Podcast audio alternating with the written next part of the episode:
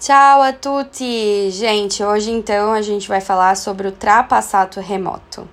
Então, trapassato remoto é aquele tempo verbal que aconteceu no passado e não possui qualquer relação com o presente.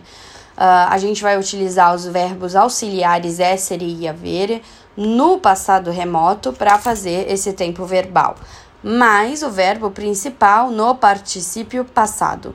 Então, como a gente já viu, os particípios passados correspondem às finalizações verbais de cada verbo. Se eu termino com are, vira ato, se eu termino com ere, vira uto, se eu termina com ire, vira ito.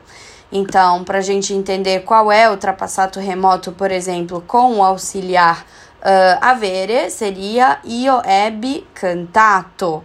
Já quando a gente usa o auxiliar essere, a gente tem que lembrar que esse pode ser conjugado em gênero e número de acordo com as pessoas que falam.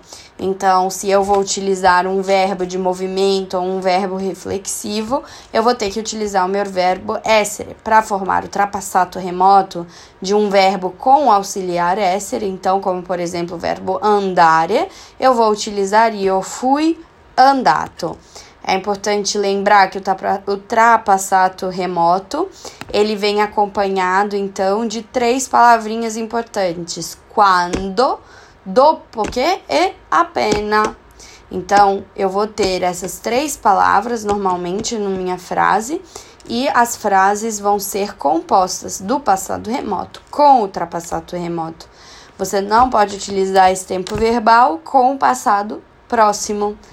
Por quê? Porque essa situação ela aconteceu num passado remoto, só que antes mesmo do passado remoto.